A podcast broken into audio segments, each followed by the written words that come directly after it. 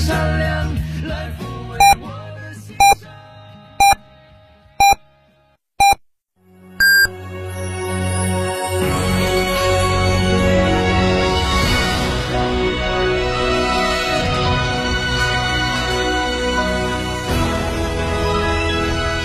成都的声音，FM 九九点八，成都人民广播电台新闻广播。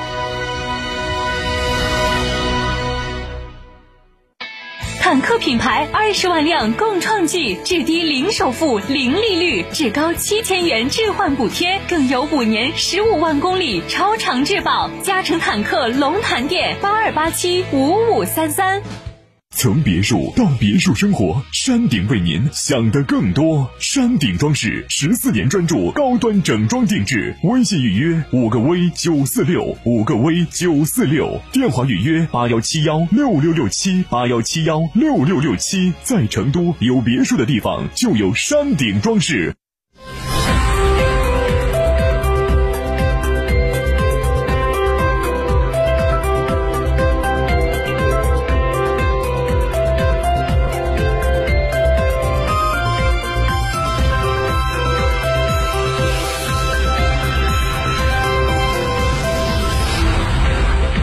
欢迎收听这时段的九九八快讯。先来关注本地方面，如何精神抖擞地开启新的一年？很多人选择早起观看元旦升旗仪式。二零二三年一月一号七时整，在成都市天府广场，鲜艳的五星红旗升上了旗杆顶端。现场见证这激动人心时刻的人群发出阵阵欢呼声，欢庆二零二三年元旦。今天早上六点左右，距离升旗仪式还有一个小时，已经有市民在天府广场等待。其中既有结伴而来的年轻人，也有带着孩子的家长。其中一位市民表示，上周就约好了，希望今年第一天能够早起开一个好头。这是他第一次来看升旗仪式，昨晚很兴奋，有点睡不着，现在心里还很激动。今天早上六点二十分左右，在距离天府广场几百米远的路口，绿灯刚亮，一位市民便拉着身边的友人一路小跑。与此同时，还有催促孩子的家长，大手拉着小手，小手挥舞着小红旗。随着升旗仪式的时间临近，越来越多的中国红在通往天府广场的道路上涌动。早上六点五十五分。伴随着乐曲声响起，现场很快安静下来，所有人都望向了同一个方向。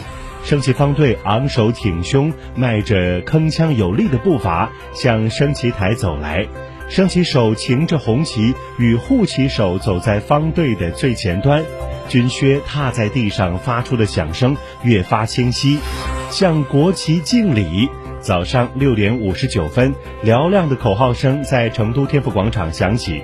升旗手将手中红旗的一角抛向空中，鲜艳的五星红旗迎风飘扬，在国歌声中冉冉升起。早上七点，国旗升至旗杆顶端，现场响起了热烈的掌声和阵阵欢呼声。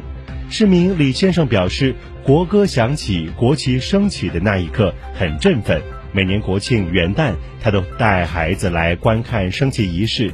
因为这一刻什么都不用说，置身其中就会感到骄傲和自豪。新的一年，祝福祖国更加繁荣昌盛。升旗仪式结束之后，鲜艳的五星红旗在天府广场上飘扬。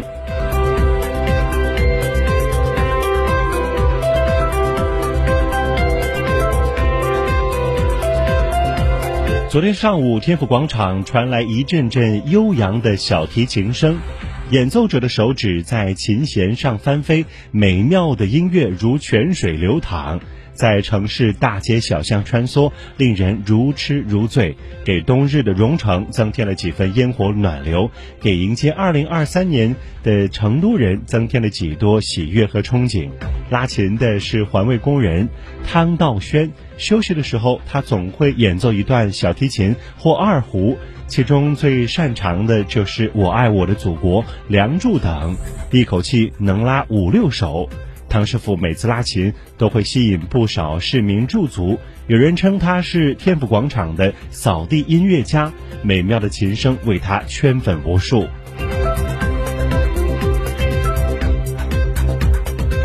二零二三年元旦假期首日，全省文化和旅游系统认真贯彻落实省委省政府文化和旅游部假日工作部署，扎实做好假日旅游的各项工作。旅游市场总体保持平稳、规范、有序运行。受东游四川消费季系列优惠活动带动，峨眉山、曾家山、瓦屋山等冰雪旅游重点景区接待游客分别增长百分之七点五九到百分之三十三点三七不等。其中，峨眉山景区尤为火爆，接待游客两万五千七百三十四人。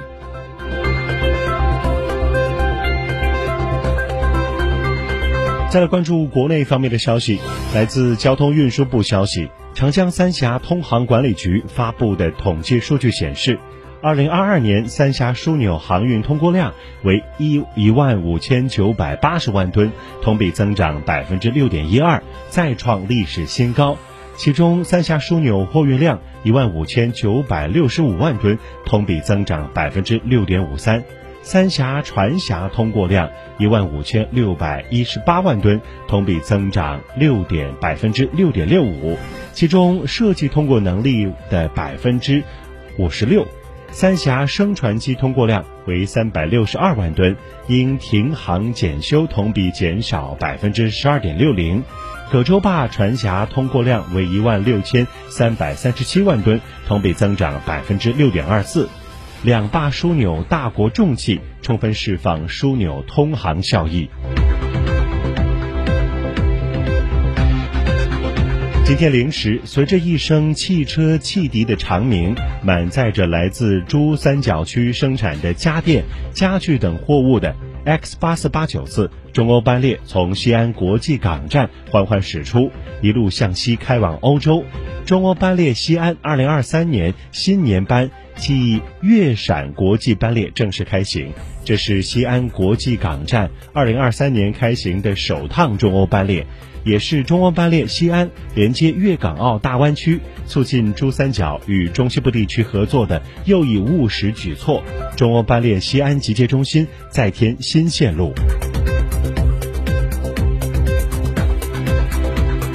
央视网消息。随着保证为了节假日期间的粮食供应，随着东北地区新粮陆续上市，一场横跨南北的粮食大迁徙在元旦前后进入高峰。